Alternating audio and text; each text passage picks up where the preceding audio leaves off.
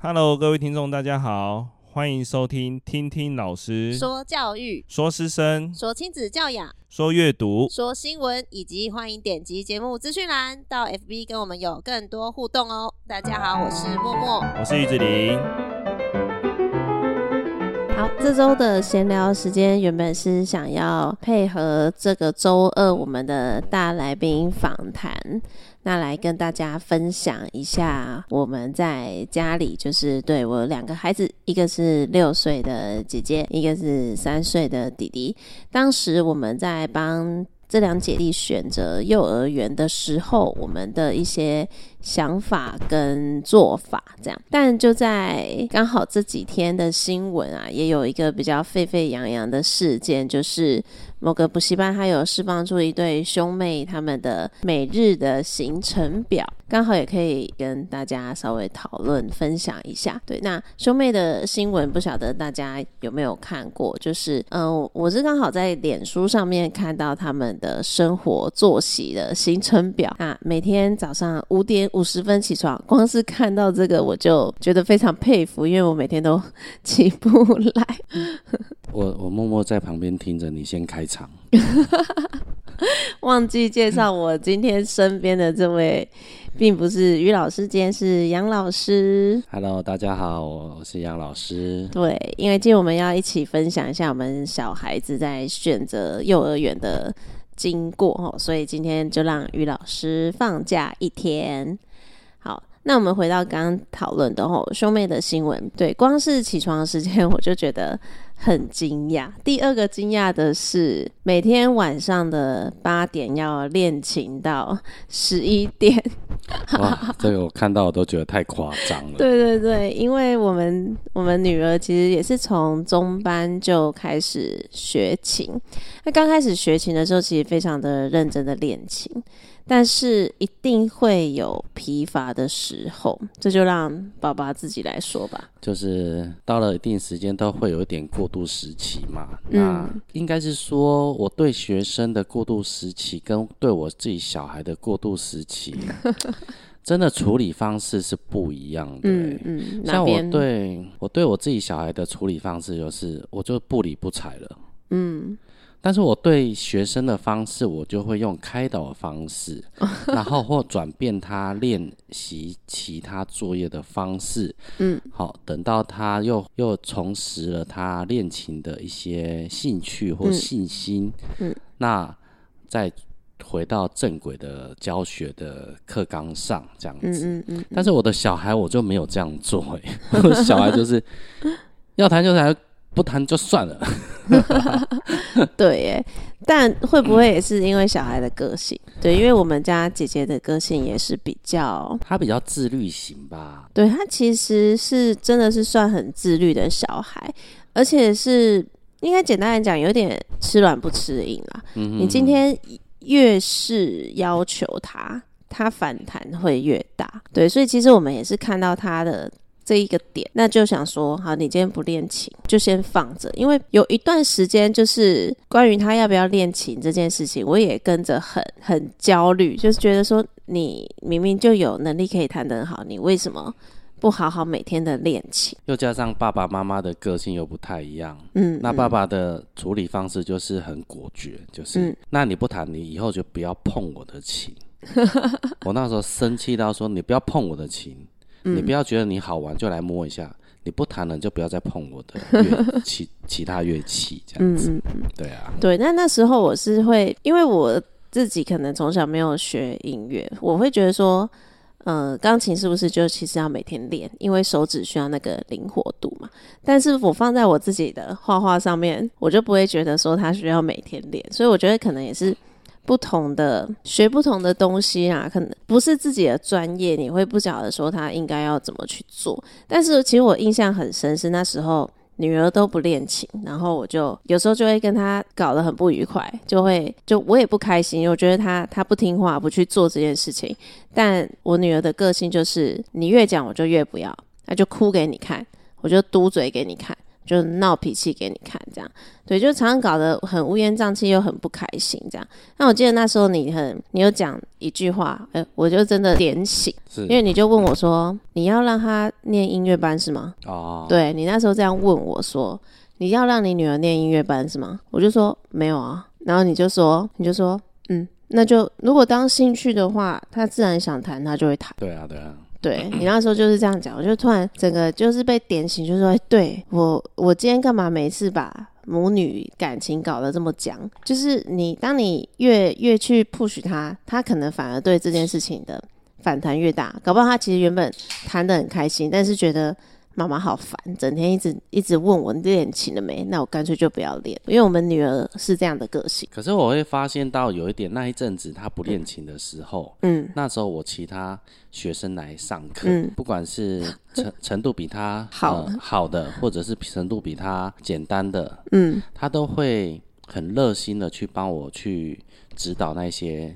啊、哦，对对对，小小朋友啊，然后还有可能程度比较高的，就会窝在旁边去看姐姐弹什么。所以我觉得说，当小孩子对一个乐器好像就是已经没什么兴趣了，或许可以从呃，例如他学小提琴或学。大提琴，好，钢琴，那你可以去带领说，给他看某个表演会，就是小提琴的啊，或者是不一定要说去什么某个大师来你就去听，嗯嗯嗯，或许你可以去那个表演啊。表演啊，还有爵士鼓啊这样等等的，真的会激起自己去认真再去回去学习原本的乐器，这样子，对，所以我们会觉得说，其实就是他能。继续对这件事情保持兴趣是重要，对，也就是说不要搞坏了胃口啦，对啊。那放在这个新闻上面的话，其实我们一开始看到这个时间表，就会觉得稍微有点心疼啦，因为真的童年只有一次。那如果可以有更多方向的去接触不同的面向的兴趣的话，其实我们父母应该是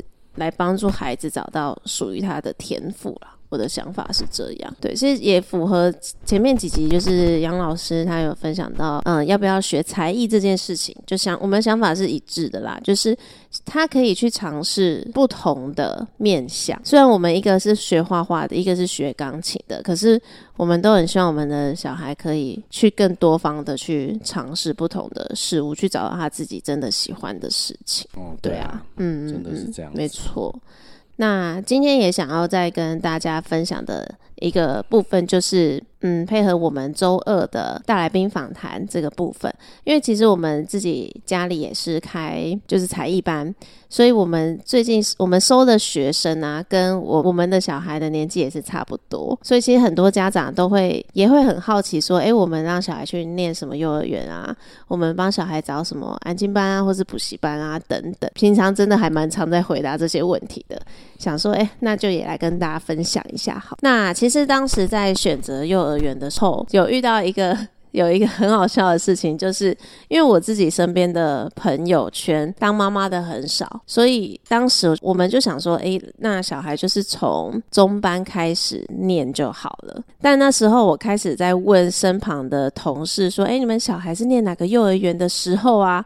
然后就发现大家都跟我说，你现在才在找，你会不会太晚啊？真的快笑死了。对对对，因为那时候有些家长就跟我说，我在我怀我小孩子的时候，就是孩子还在肚子里，还在肚子，我已经可能呃两个月后我就要临盆了，我就已经去幼稚园报了。对对对，我太夸张了，真的吓到哎、欸！我们这个县市就是有一些热门或是。呃，比较口碑的吗？就大家可能比较有听过的，就是真的要很早，所以我那时候其实一度很紧张，因为我女儿已经三岁了，就想说完蛋了，完蛋了，完蛋了，是不是排不到了？对啦，是私立幼儿园，是私立幼儿园。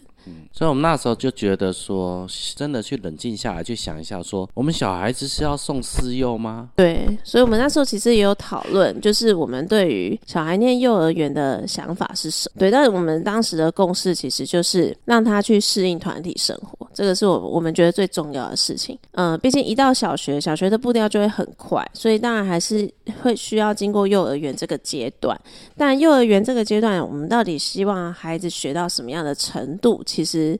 其实没有，我们只是希望说，诶，他可以去融入一个一个班级，然后学习一些生活上的一些常规啊，还有一些规则，这样要符合团体的规则，这样子，还有去交朋友这样子。嗯、所以当时因为身边的一些家长还有我的同事们都跟我说你太慢了，所以我那时候其实真的还蛮紧张的，就有先去。就是一个是离我的婆婆家，就是阿嬷家比较近的幼儿园，然后另外一个是离我工作的地方比较近的幼儿园，就是去这两间先做参观跟赶快报名，而且其中，而且这两间幼儿园其实都跟你说你要排候补。你还记得吗？当时这两间就已经是候补了。嗯，对。嗯嗯嗯，那以那时候的地区的话，我那时候还不相信呢，我一直觉得说 他骗人，他骗人吧？对啊，什么候补这样子？对对对。后来我想一想，哎、欸，其实要看地区，哎、嗯嗯，真的就是很很多家长就是很早就去帮小孩子排队了。你看，挺着肚子去的，或者是可能还在喂奶当中。抱着小孩子去的，真的，这是真的，这不是开玩笑。对啊，对，后来我想一想，身边的家长，我那时候还跟你讲说，骗人的啦，那让你说赶快去选择这我们这间学校吧，不要再去犹豫别间了，这样子，嗯嗯嗯，对啊。哦，再加上说，我们虽然有考虑公幼，可是我们这个区域的公幼也不好抽诶、欸，因为我我自己的堂妹她也是公幼的幼儿园老师，那因为她刚好自己的她服务的。学校是比较算是偏乡吧，对，就不是这么市中。它整个幼儿园只有十六个小朋友，也就是你随时报名，你随时就可以进班。对，可是我们这个县市就是连抽公幼你都会怕抽不到。刚刚说的两间私立幼儿园都已经先先做候补的动作，但我同时也去抽那个非营利幼儿园。对，就真的没有抽中。对，因为我们算是一般家庭，所以我们一定是最后顺位。嗯，对，所以那时候就想说啊，没有抽中，所以啊，可能就要去念，就要去看哪一个私幼有排到这样子。对，那我那时候是赶快再看，呃，其他的公幼有没有第二次的那个招生。对，然后就又赶快再去。再去报名了一间公幼的那个二招，诶，那这一次就很幸运就抽中了这样子，所以女儿最后是也是念就是某大学的附设幼儿园这样子。那当时我们去参观幼儿园的时候，其实我自己的理想是我希望她可以有很充足的。活动的空间，那你呢？你当时去看，你觉得最重要的是什么？我那时候比较没想法哎、欸。哦。但是我也是希望说，这个幼儿园、嗯，像我们那时候去看的第一间私幼啊，嗯嗯，我就觉得它的它就是一个么字形的场地，嗯、然后，嗯、呃，中间一个那算篮球场吧，也没那么大、啊嗯，没有篮球场这么大，就一个活动空间，对，就一个空间，我就觉得好。嗯压迫，嗯嗯，蛮、嗯、压迫，就不喜欢这样子。嗯、我觉得第一个是我当时的想法，第一个是一定要能照得到台，就是不能就是你什么室内活动的啊，嗯、或者是什么呃那个顶楼活动室的啊那种，我觉得就是会整个关在建筑物里的感觉。空间要大一点会比较舒适啊。我们家天井也照得到太阳啊。哦。但我们不会在那里活动啊，对啊，对。但我觉得照得到太阳很重要啊，就是会让人很充满能量的感觉，就不要一直被关在建筑物里面。对啊，因为嗯、呃，生活在都市的小孩其实对于户外已经非常的缺乏了。嗯，对。所以当时其实看私幼，真的对我来讲也是一个备案，因为那种比较都市嘛，都市里的环境就嗯，它对我来讲真的是备案啦。对。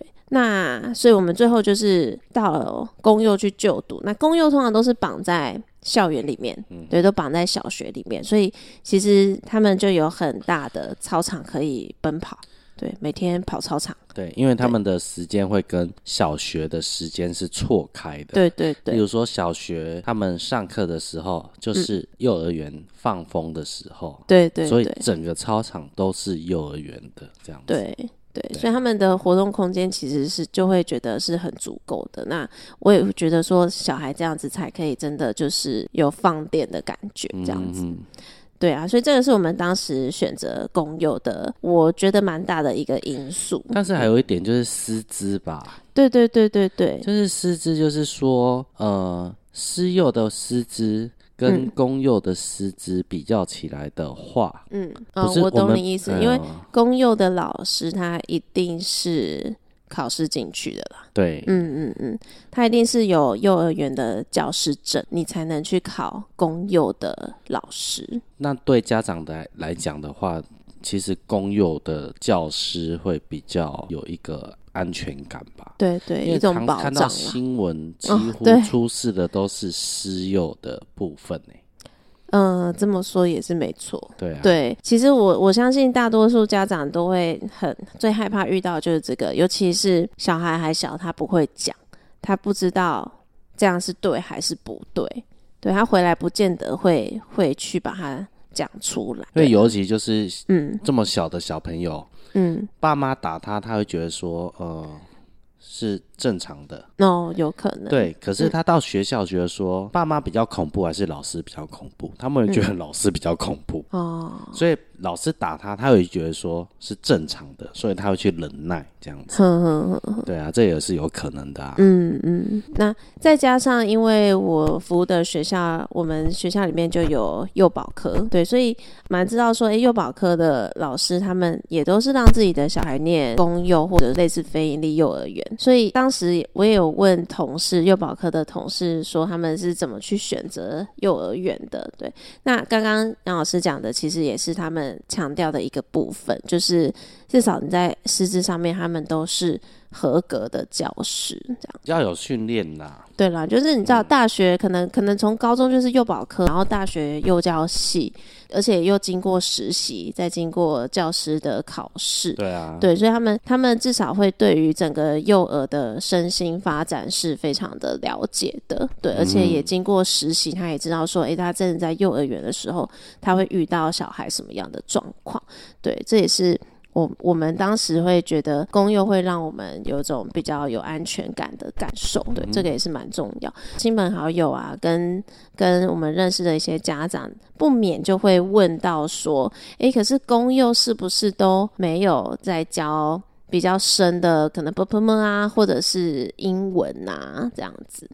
对，那确实就是英文的教育还没有全面的进到公幼里面，但是呢，在就是现在新的政策，就是双语双语的政策之下，像因为我刚刚提到女儿的幼儿园，她刚好是大学的附设幼儿园，所以他们学校好像就是前导学校，所以在她大班的时候，其实就有开始融入一些简单的英文的教学，所以这其实也会成为是未来的一个趋势。渐渐的，公幼就也会开始都会融入英语双语的教学。那 b u r p m 的部分的话，公幼它真的就是比较着重在先认识就是三十二个 b p m 那拼音的话真的是没有。所以当时其实我们选择念公幼的时候，这些都想过啦，我自己啊，我都是大概都是一。对他都配合，老师配合，对他都配合，对对对。因为毕竟就是我跟默默老师有差一点年纪啦，嗯，所以在我幼儿在读幼儿园的时候，我都没有有这种像现在的幼儿园一些福利啊，可能就哦。英文啊，我最我记得我最早那时候开始接触英文的时候，嗯，是小小学。三四年级才开始，那也差不多。我们好像也是啊，那时候才开始读英文呢。嗯，在我呃幼稚园的时候，嗯，哪知道 A B 什么？没有什么双语幼儿园啊。然后一二三年级也没有没有英文课程啊。嗯嗯。所以我们那时候都是上补习班呐。哦，对对对，因为可能我们一直都是在教育圈呐，所以呢，小一一进到小一，你的 purple 能力就一定要有。因为其实小一的 purple 会进度拉得非常的快，对。所以其实当我们决定送小孩念公幼，其实你就知道你需要就是自己额外再去帮孩子做 purple 的加强。还有可能如果你在意双语的话，这个我们也要额外去做加强。我自己的方式的话呢，是中班的时候，我的目标就是让他可以认识。啵啵，练习的方法就当然就是最简单，就是透过绘本，你让他知道文字是什么概念。然后还有透过我们平常就是包括可能出去玩，在车上的时候啊，我们就会玩一些造词的游戏啊，啵什么啵，萝卜啵这种，或者是玩一些文字的接龙啊等等，去让他对于啵啵么有一点这样的音感。对，那。英文的部分呢当时我就是设定不不么要先学会再进到英文。因为其实小孩在认知上面一次太多我我担心还是会有错乱。对所以呢到了大班的时候呢公幼比较没有注重在英文上面但是又担心说他进了小一他对英文会都看不懂会有那种挫折感所以大班的时候就是用类似一对二的家教的方法。去让他接触英文，但我真的觉得这是一个很好的方法，嗯、因为你一对二去接触英文，他的进度会非常的快，而且老师会可以非常的帮助到小孩。我个人是觉得比念双语幼儿园来的有效益，而且省很多钱。真的吗？我也这么觉得。对，因为双语幼儿园的你月费至少要。平均也要一万块吧，嗯，对。可是我一对二的家教，一个月的家教费也不用到一万块，而且又可以得到很直接的效益，对。所以他大半时候其实对英文就已经有相当的概念了。那小一的时候，我们再送他到就是全美语的学习环境，对的课后的那种补习班，就衔接就完全没有问题，对啊。所以其实，呃，以上其实是我们的我们的做法啦，但没有所谓的最好的方法，其实只有最适合你的家庭的方法。对，那因为毕竟你如果选择念公幼的话，嗯、呃，它可以留校的时间是有限制的嘛。那如果爸爸妈妈都是要上班的话，那你势必得。配合爸爸妈妈可以去接送的时间，对啊，那我们再加上是很幸运的是，还有阿公阿妈可以帮忙接送，对，所以其实，在他们的学习过程上，都还是算蛮方便的，蛮 OK。哦，对啊，就像我遇到一个学生啊，就是我那个学生，他本来就是在私幼，嗯嗯，然后后来就是。有一天呢、啊，他妈妈就跟我讲说，他们要转学校了。嗯，那这个细节，呃，我大概讲一下，就是说，在去年的那个圣诞节，不是很冷嘛，然后他们学校给学生穿的衣服，就是穿为了表演穿很单薄这样子。嗯嗯嗯。过程是怎样，我不太清楚。我只知道说，妈妈就跟我说，老师去踩他小孩子的脚，还是手，还是怎样。哦，然后小孩子回去就有去讲，就是可能他没有配合表演，老师就可能做一个小动作，就是踩他的脚啊，捏他的耳朵啊，或者是哦，然后隔天就是他妈妈最刚开始是最不满，就是那时候圣诞节那时候刚好遇到寒流这么冷，为了这个表演，你把我小孩子穿的短裤、短短袖。然后去做这个表演，他隔天小孩子就发高烧了。哦哦哦，所以他妈妈就超生气的。嗯，嗯，后来就又得知说，呃，小孩子又因为说他不舒服，然后小孩呃老师对他，私幼的老师对他踩手啊或踩脚啊，就是警告他怎样的，所以他就把小孩子送到，哎，那是非营利幼，非营利幼儿园这样子。然后后来就发现说。很夸张哎，我觉得他才去两三个礼拜，变很多，超多。因为这个小朋友哦，他来我教室的时候，嗯、他是一个，他其实他应该是说他很安静的一个学生。对。可是我发现上完课，我去接他来上上我教室的音乐课的时候，我就发现他是很安静的学生。嗯、对，而且问话也不太会。对，他不会回答的这样子。嗯嗯、可是他转到别的幼儿园，嗯。刚好有缺名，对，嗯、所以他就进去了。我就发现他变得好活泼，整个感觉已经有点认不得。对，就是会讲话，然后跟我的女儿跟儿子会去交谈，然后一起玩这样子。对，也会也突然会跟我讲话。我之前是问他话，他都不会回答我。对，就是，嗯、所以他就变成看从这一点就看到他对老师的恐惧。所以我我们会。觉得说，就是像刚刚讲的，没有什么是最好，只有最适合你自己小孩的。对啊，对。那还有就是，毕竟小孩在幼儿园阶段真的还小，就是父母要敏锐一点。就像周二维尼老师说的一样，就是小孩他并不会告诉你说，我今天在学校遇到了什么挫折，他讲不出来，他可能只会用哭的方式不去上学，或者是就是不讲话。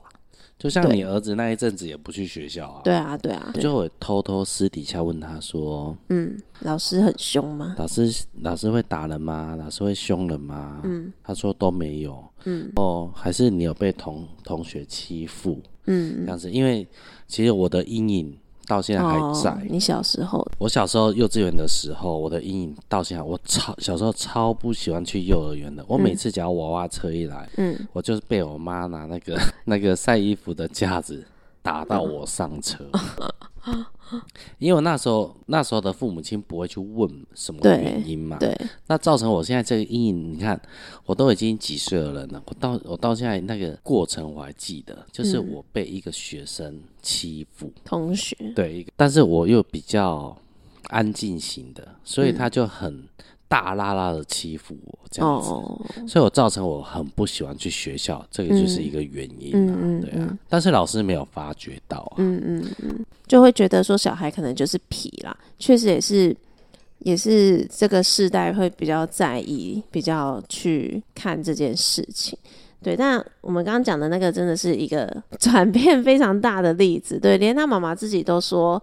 他回来都变得很活泼，这样回到家都变得很活泼，对，所以当然那个是个案啦，也是当事者老师个人的问题，对，不能代表全部的立场，只有最适合自己家庭跟小孩的学习，没有所谓的好跟不好。那当然每每一个选择它都有它的优点跟缺点，就像我们刚刚提到的，就是选择公幼的话。包含我自己去上了正音课程就是为了陪我的两个小孩可以学好 berber 这样子。当你做这个选择那你就会知道说诶那我们可能家长需要去做什么样的配合。也不是说我今天可能选了私立幼儿园或者是全美幼儿园，我就可以完全放给老师。这样的想法也是不对的。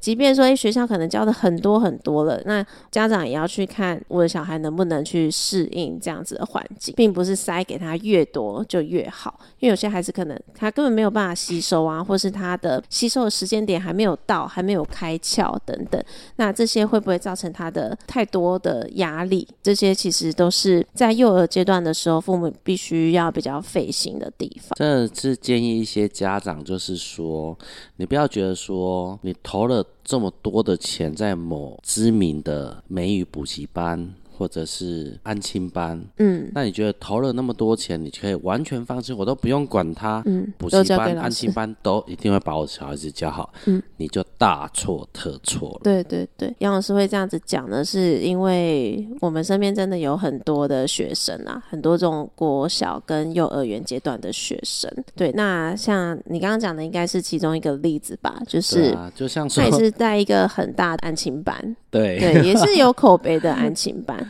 但是她就是非常，就是也是一个很安静的女生啊，一个小女生。嗯嗯，对她，她不太会表达，包括她来画画跟来学乐器，都是花了很长时间。她可能觉得跟我们比较熟了。他比较能卸下心防了，他才能比较跟我们讲话。对啊，对，他也是在那家安亲班发生了某些事情呢、欸。对对对，所以他之前不讲话，不信任老师，不信任同学，对，不讲话。你甚至问他说你要喝什么，他完全两个眼睛，你要休息吗？瞪大的看着你，对，对他，他都不讲话、欸。可是他换了一间安亲班。真的不一样、欸，真的不一样。老师，我今年去哪里玩？对，就是突然都会分享，分享。然后你问他，之前之前是连画画课，你问他说你需要色铅笔吗？他都不讲话。你真的不知道他到底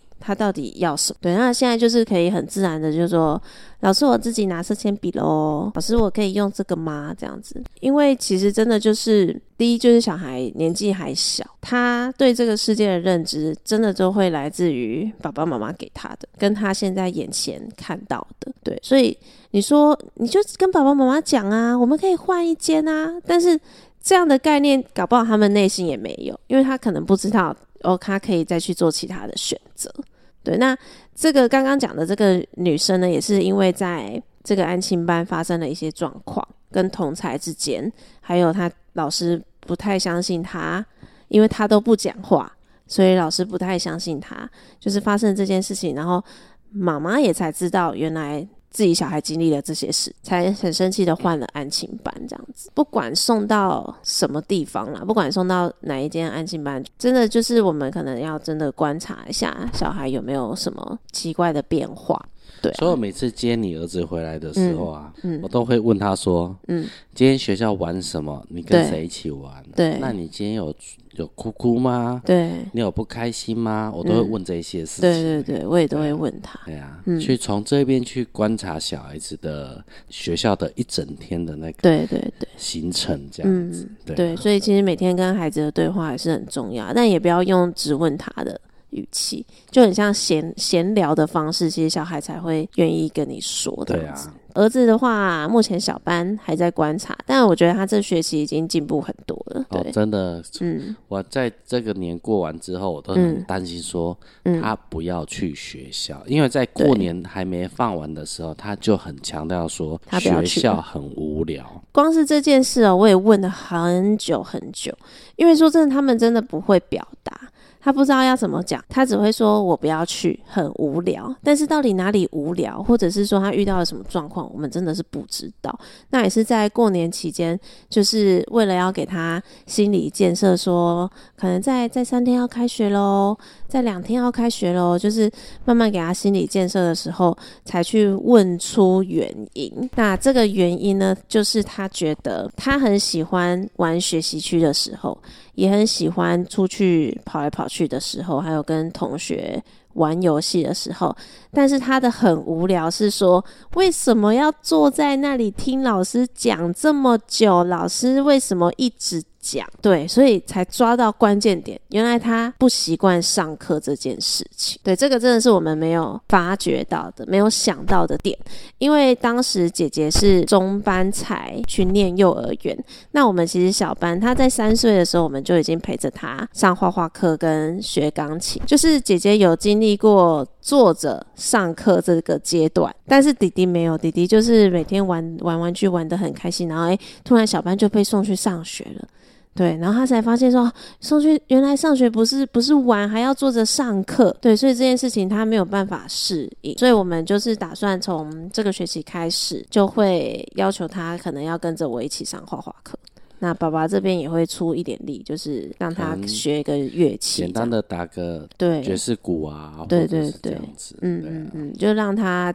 呃，可以坐着三十分钟做一件事情，样这样子，但是时间不用多啊，就可能半小时、二十分钟也可以啊，这样子。对，但这真的还要努力，因为像我今天也失败，因为我今天教他一起上画画课，他坐一下他就又跑去聊天。他坐一下，他又跑掉，他又来前面在那边弄他的玩具啊，然后跟同学介绍他的贴纸布啊，这样对，所以你才发现他真的是就是把它改成就是介绍他的所有玩具的课程。我再思考一下，看有没有机会可以让他练习上课。真的，女儿跟儿子真的不太一样。嗯，还有一点就是寒假期间遇到他们老师，就是弟弟的幼儿园老师，然后就比较有一个空档可以小聊一下。那老师就有说，是不是我们在家太习惯帮他做事情？但其实我跟爸爸还好。我发现症结点是谁？他姐姐姐会帮他做很多事情，比方说光是要刷牙，姐姐就会先帮他挤好牙膏。对，那或者是说姐姐会规定他很多事情，就就是很多事情帮他做好。像今天吃晚餐，你儿子也是坐在电视前面，然后姐姐去帮他拿晚餐跟拿筷子来给他。对，所以这个故事告诉我们，如果是排行老二、老大太能干也是不行的等一下适当的让他练习。所以这些其实是当时我们没有想到，就是把弟弟就送到小班去，事后才发现啊，可能前置作业是做的不够的，在送去上学之前的前置作业。不过真的就是边走边学习，那也希望说透过一些自己的经经验，然后也可以跟大家去做分享。如果说家里刚好也有两岁左右准备要送到幼儿园的啊，或者是三岁准备要进小班的，那就可以从现在开始先练习一些上课前的好习惯，哦、对，就可以减少他上课的分离焦虑还有挫折。嗯哼哼嗯，我也这么蛮认同的。对，你也只能认同，不然连怎么？好啦，以上就是我们周五的闲聊时间。想说，诶、刚好周二的时候有维尼老师分享非常专业的部分，那我们也来分享一下自己在帮孩子选择选择学校跟陪伴他们到幼儿园的这个阶段发生的一些事情，跟我们的一些共识这样子。那如果喜欢我们节目的话，可以点击节目资讯栏，可以到我们的 IG 还有 FB 上面留言给我们，或是也可以留言告诉我们有没有想要听我们分享的主题。好，那也希望大家可以在 Apple Podcast 上面给我们五星好评，然后把这个节目分享给你身边需要的朋友们。那我们就下次见，拜拜。拜拜。